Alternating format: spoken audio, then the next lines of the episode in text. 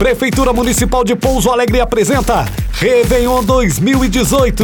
A abertura começa com o DJ Junior P até as 22h30. Logo após, vem a banda Gato Vacilão até as 23h59, com a contagem regressiva. Depois tem Diego Neri, da meia-noite 10 até 1h30, com o encerramento. Réveillon 2018 é no dia 31 de dezembro, na Avenida Tuani Toledo, na Via Gastronômica. Venha comemorar você também a virada do ano 2018 junto com a Prefeitura Municipal de Pouso Alegre. E atenção, Avenida Tuani Toledo, a via gastronômica, estará interditada do dia 30 ao dia 1 de janeiro.